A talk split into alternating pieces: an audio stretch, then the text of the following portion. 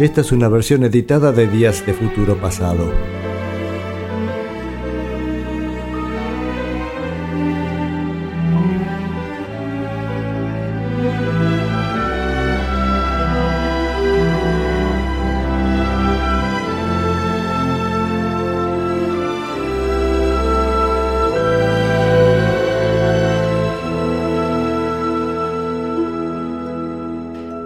Que ahora ya para se venía un momento más complicado porque ya estaban trabajando bastante, o sea, tocando bastante seguido en...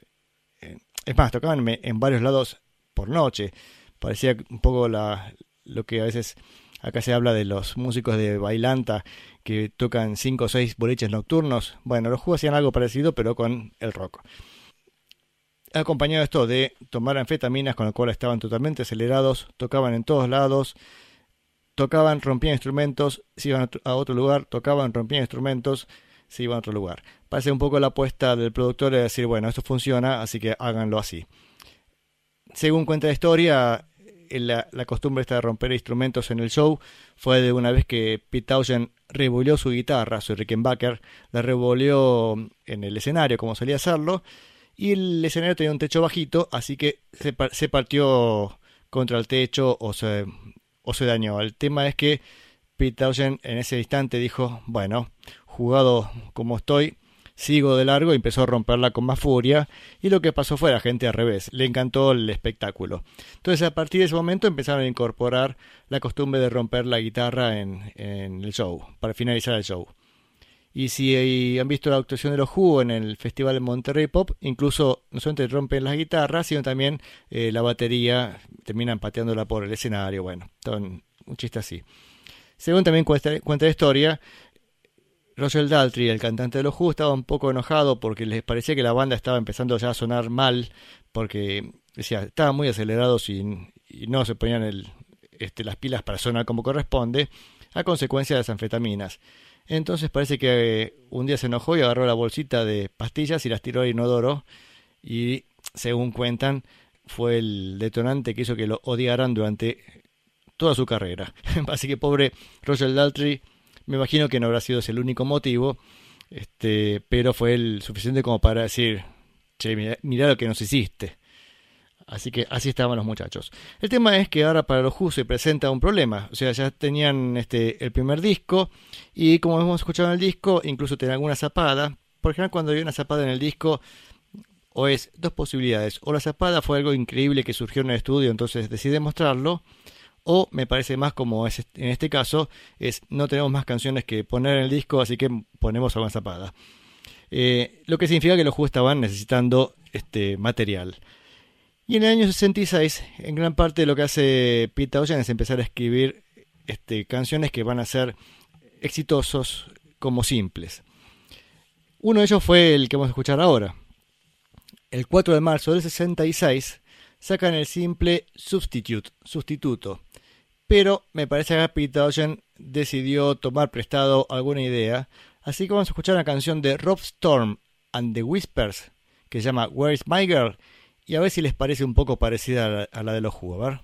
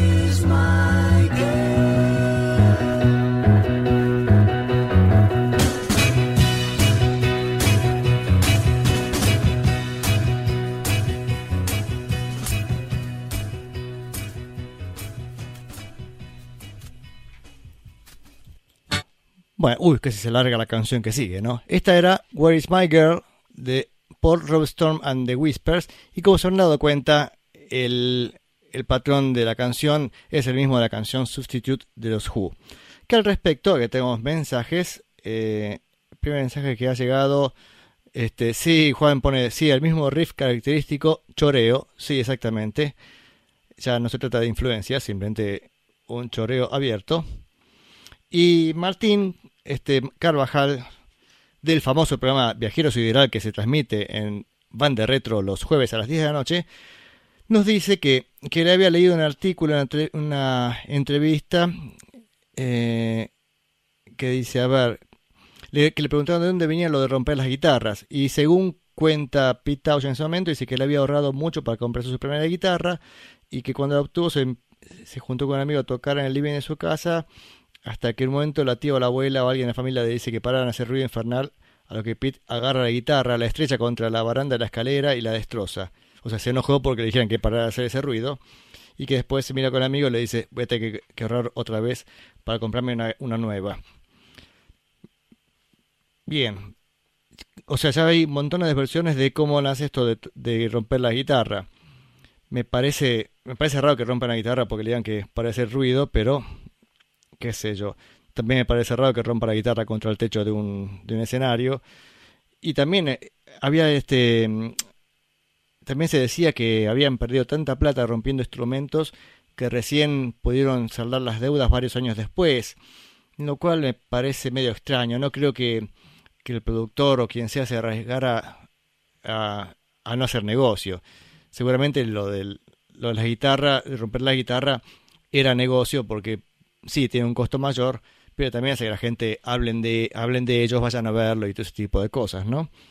Así que seguiremos con la duda de cuándo fue la primera vez que rompió la guitarra Pete Townshend, ya sea en el living de la casa de su amigo o en el escenario, deliberadamente o accidentalmente. El tema es que ya había tenido la costumbre de, de, mm, de hacer esto de romper las guitarras, ¿no? El caso es que estábamos escuchando la canción esta de Rob Storm and the Whispers, Where is My Girl, porque dijimos que ahí este, Pete Townshend afana la idea para la canción Substitute, Sustituto, donde la canción habla como que él es un sustituto de otra persona. Este, y hay una cosa curiosa, porque siempre es como diciendo, me muestro de una manera, pero soy de esta otra. Eso es lo que hace todo el tiempo la canción. Y, y en un momento él dice, bueno, parezco blanco, pero en realidad soy, mi padre es negro, no sé qué historia. Casualmente esa frase fue censurada en Estados Unidos para no meter, supongo, un tipo de controversia racial. Así que la versión de Estados Unidos es un poquito más... Es más, creo que tal vez ellos mismos hayan hecho esa, censura por las dudas porque la grabaron con una letra distinta en esa frase para no, supongo, para no originar problemas. Y aún así los norteamericanos hicieron una versión más corta y la canción de la, la edición del simple el norteamericano es más corta, tiene tal vez hasta un minuto menos. La canción es medio larguita para ser un simple. Y mm, así vamos a escuchar esta canción, Substitute, y el lado B del simple, la versión norteamericana. Y acá algo bastante curioso. La versión inglesa salió con una canción llamada Circles. La tengo por ahí, no, sé, no, la vamos a escuchar ahora. Pero dije, a ver, la versión norteamericana tiene una canción llamada Vals for a Pig, o sea, el, el vals para, para un chancho. Y mm, entonces la bajo y suena realmente rara. Digo, no, me suena la Who. Y me encuentro con la Graham Bond Organization. Digo, bueno, lo bajé de manera equivocada. Vuelvo a bajarlo. Me bajé como 200 versiones. Todas son todas son esa versión. Y es más, me aseguré de bajarlo de, de discos de los Who, porque digo, capaz que, capaz que es una canción que grabaron los las dos bandas, pero en el mismo disco los Who aparece la versión de, de Handbound Organization. Acá empieza una pregunta, si alguien tiene alguna teoría, la discutimos al aire. ¿Por qué? O sea, ¿habrá sido que los norteamericanos, o digamos, ellos mismos dijeron, che, para el lado B, y pusieron una canción de por otro artista? O sea, esa especie de simple eh, de dos artistas. Lado A ponemos los Who y das la vuelta y escuchás a, otra gente. Aunque lo hicieron figura como los Who. Misterio.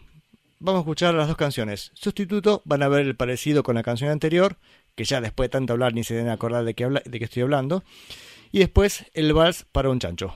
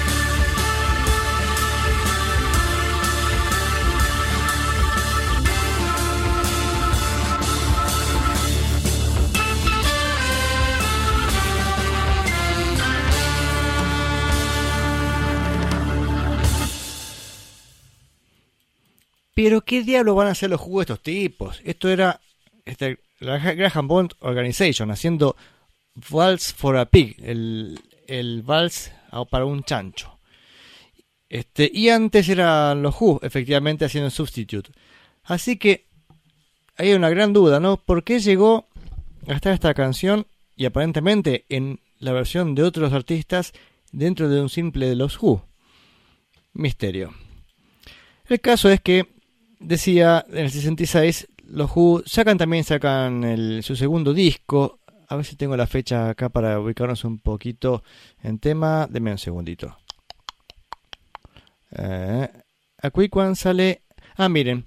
A Quick One sale el, segundo disco, ¿no? De los Who. Sale en el 3 de diciembre del 66. Es, creo, exactamente un año después del de Who.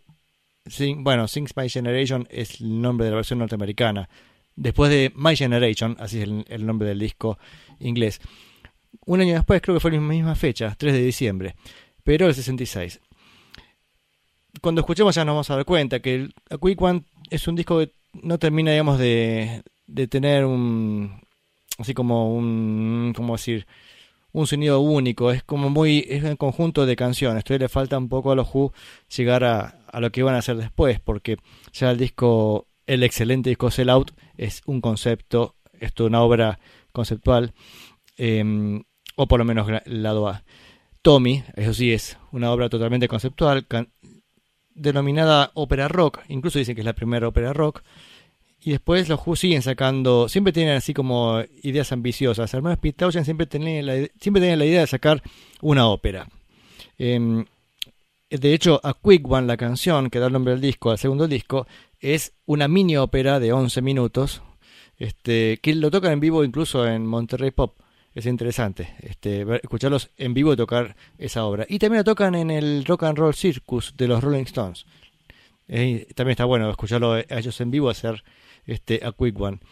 Decía, esa fue la mini ópera. Pero también después sacan la ópera Tommy. Después sacan Cuadrofenia. Con este nuevo concepto, digamos, de ópera rock, ¿no? Pero yendo un poco a, o volviendo a lo que estamos relatando de los Who, hemos escuchado este simple que era de marzo del 66. En agosto del 66 sacan otro simple llamado I'm a Boy, soy un chico. Y era también la idea de Pete de hacer otra ópera más. en este caso, la ópera que quería hacer se iba a llamar Quats. Ahora, ubiquémonos un poquito. Recién sacaban un disco y algunos simples y ese estaba con la idea de hacer una obra conceptual ya estaba, ya era ambicioso, ¿no? Em, el caso es que esta, esta canción, decía I'm a Boy, justamente relata la, historia de, central de la ópera, que era, una especie de futuro alternativo donde los padres podían elegir el sexo del niño, y el caso es que unos, unos padres se vean, querían tener cuatro hijas, y llegan tres hijas y un muchacho. Entonces la canción justamente es decirle, soy un chico, soy un chico, explicándole a su madre que lo deje de, tratar como nena, porque aunque los padres querían nena, él salió varón. Entonces, este, a pesar de ese, de ese error, digamos, de no haber conseguido las cuatro nenas, él era un muchacho, así que déjense de joder y trátenme como un muchacho. Esa era lo que decía la, la canción una cosa también muy curiosa de, los Who es que la mayor parte de las canciones tienen así historias este, casi digamos mini obras. En, en una en los dos tres minutos que dura la canción tiene que contar una historia que tiene un comienzo un este, desarrollo y un final parece como si fuera un pequeño librito. El caso es que vamos a escuchar ahora ese otro simple de los Who que es del 26 de agosto del 66 I'm a Boy y el lado B es una canción llamada In the City, que no es gran, gran cosa, pero tiene una curiosidad. Fue compuesta por John Whistle, el bajista, y el, y el baterista Kid Moon. Así que vamos con el lado A y lado B del simple I'm a Boy de The Who del año 66.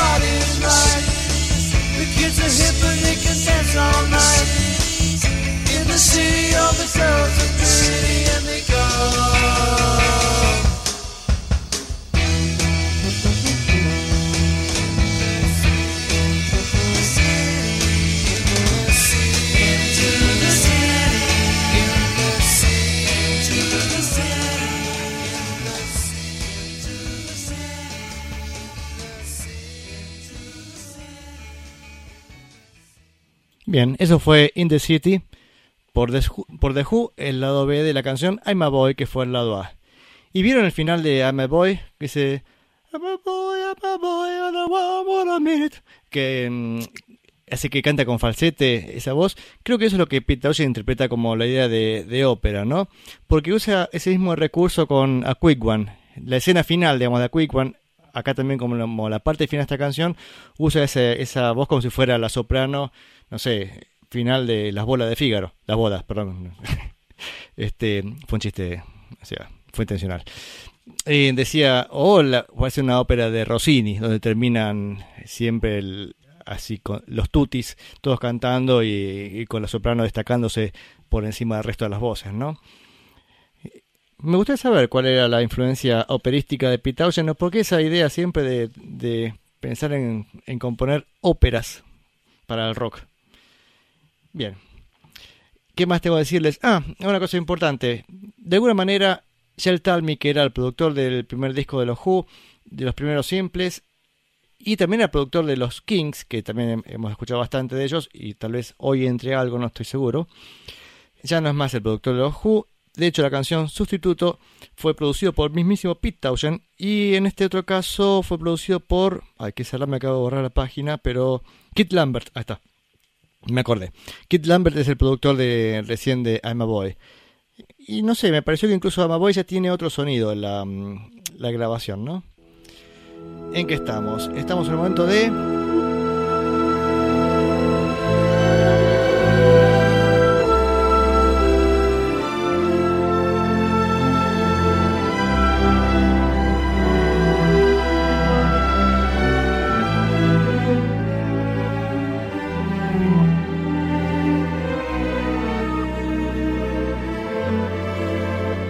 サボるに絶対目立たないでの人が盗って